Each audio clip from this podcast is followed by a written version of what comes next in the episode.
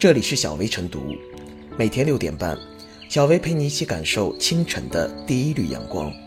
同步文字版，请关注微信公众号“洪荒之声”。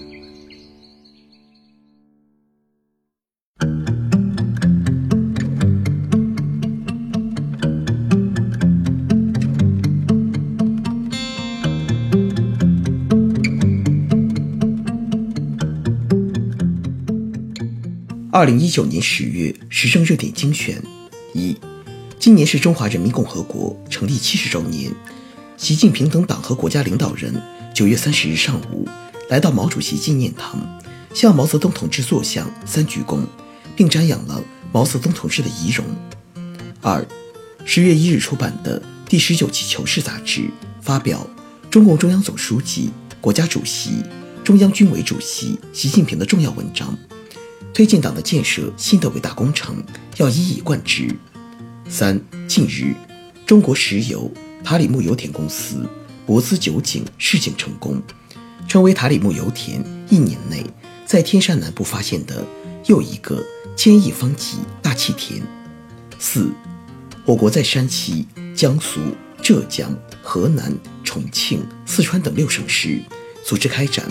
物流降本增效综合改革试点。试点期为二零一九年九月至二零二一年八月。五，香港特别行政区长官林郑月娥四日召开特别行政会议，会同行政会议决定，引用紧急情况规例条例，订立禁止蒙面规例，以尽快恢复社会秩序，止暴制乱。六，十月五日二十五十一分，我国在太原卫星发射中心用长征四号丙运载火箭。成功将高分十号卫星发射升空，卫星顺利进入预定轨道，任务获得圆满成功。七，国家发展改革委称，我国将深入开展新一代，缓解中小微企业融资难、融资贵问题，提高金融服务实体经济质效。八，中共中央宣传部十月七日授予陈俊武“时代楷模”称号。陈俊武。为新中国石化工业不懈奋斗七十年，推动我国催化裂化技术从无到有、从弱到强，为我国炼油工业进步做出开创性的贡献。进入耄耋之年，仍然奋战在科研一线。九，李克强主持召开国务院常务会议，审议通过《优化营商环境条例》草案，以政府立法为各类市场主体投资兴业提供制度保障。讨论通过《中华人民共和国档案法》修订草案。十，我国首台自主知识产权碳离子治疗系统获批上市。治疗系统可提供碳离子束，用于恶性实体肿瘤的治疗。十一，国务院印发《实施更大规模减税降费后调整中央与地方收入划分改革推进方案》，提出保持增值税。五五分享比例稳定等三个方面的政策措施。十二九日，由我国进行设计改装的全球首架大集成航空母碳遥感综合调查飞机“航空地质一号”正式投入使用。该机实现了我国海域和陆域地质调查的全覆盖。十三十日，第七届世界军人运动会执委会在武汉正式发布了。本届军运会奖牌、奖杯和颁奖物资。本届军运会奖牌为“和平友谊之星”。十四，中共中央决定追授黄文秀同志全国优秀共产党员称号，并号召广大党员干部和青年同志都要向黄文秀同志学习。十五，二零一九姚城国际通用航空飞行大会于十月十一日开幕。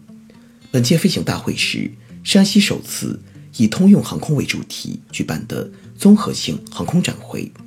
将进行飞行特技表演、航空文化科普展、招商引资推介对接等活动。十六，十月十二日，马拉松世界纪录保持者肯尼亚长跑名将埃鲁德基普乔格在维也纳冲击全马两小时大关成功，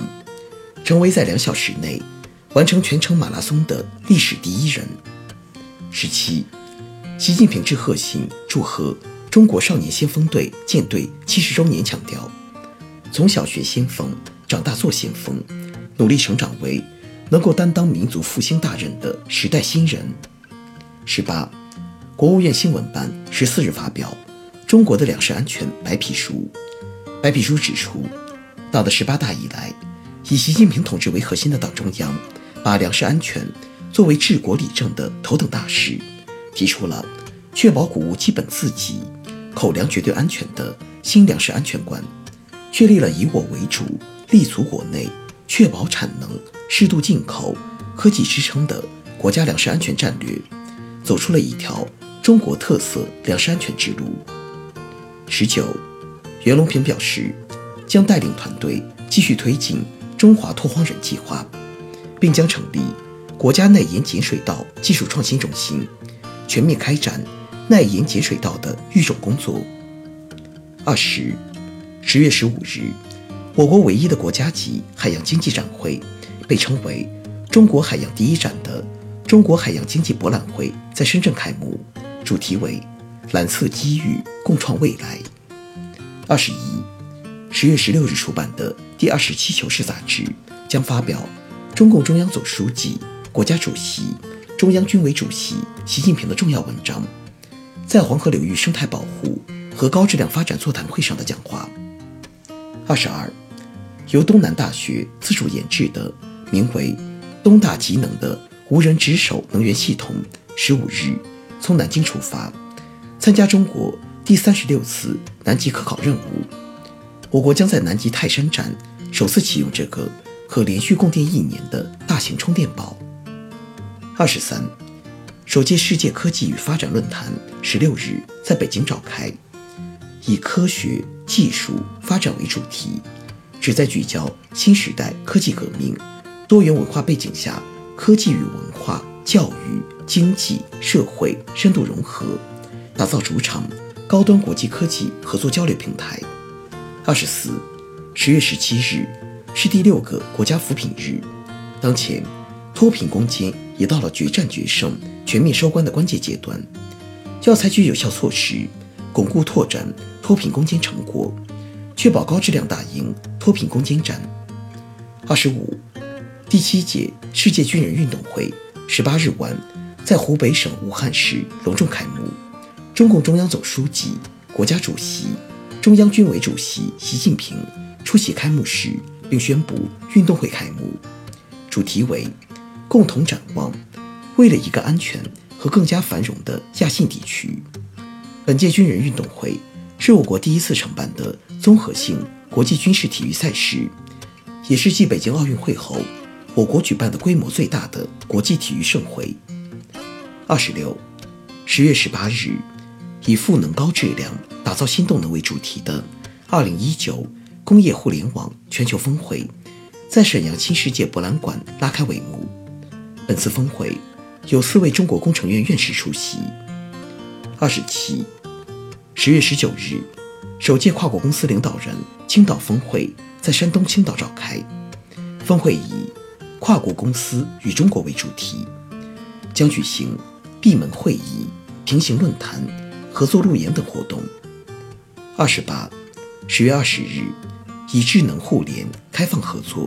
携手共建网络空间命运共同体为主题的第六届世界互联网大会在浙江乌镇开幕。一千五百多位中外嘉宾将围绕创新发展、网络安全、文化交流、民生福祉和国际合作等议题进行探讨交流。二十九。河北省雄安新区、浙江省、福建省、广东省、重庆市、四川省等六个国家数字经济创新发展试验区启动试验区建设工作。三十，我国科学家成功研发新型细胞超低温保存术，实现低成本、无毒副作用、超低温保存人类软骨细胞，有望成为细胞治疗领域的重大突破。为血液病、癌症患者等人群带来福音。三十一，近日，中共中央总书记、国家主席、中央军委主席习近平，科技特派员制度推行二十年来，坚持人才下沉、科技下乡、服务三农，队伍不断壮大，成为党的“三农”政策的宣传队，农业科技的传播者，科技创新创业的领头羊，乡村脱贫致富的带头人，使广大农民有了更多获得感、幸福感。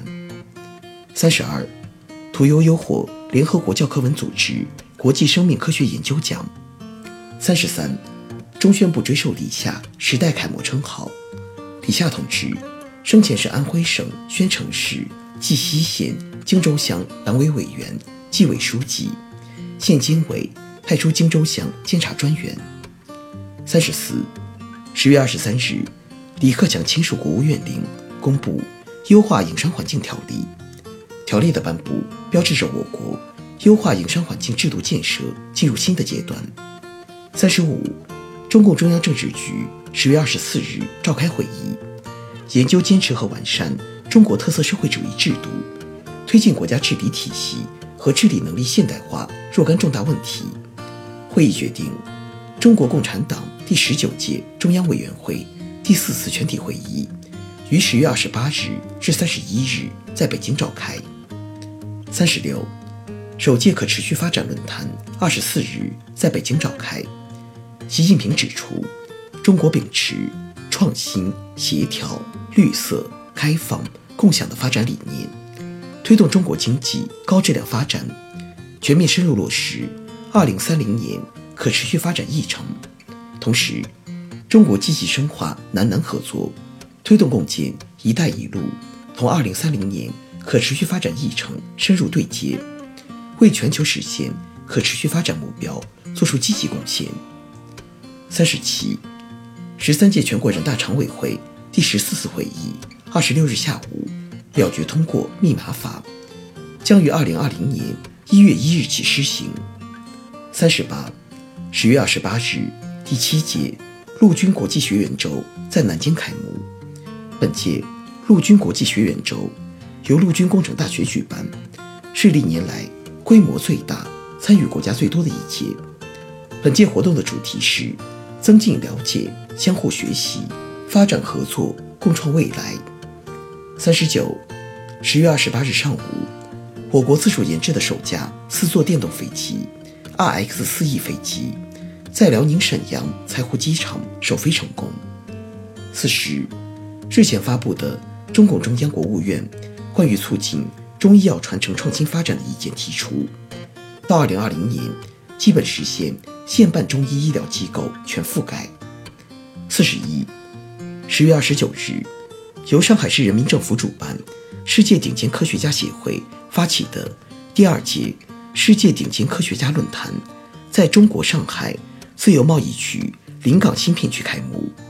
本届论坛以“科技为了人类共同命运”为主题。四十二，二零一九年十月三十日，第一届中国自然保护国际论坛在深圳召开。论坛以“生态文明背景下的自然保护地与绿色发展”为主题。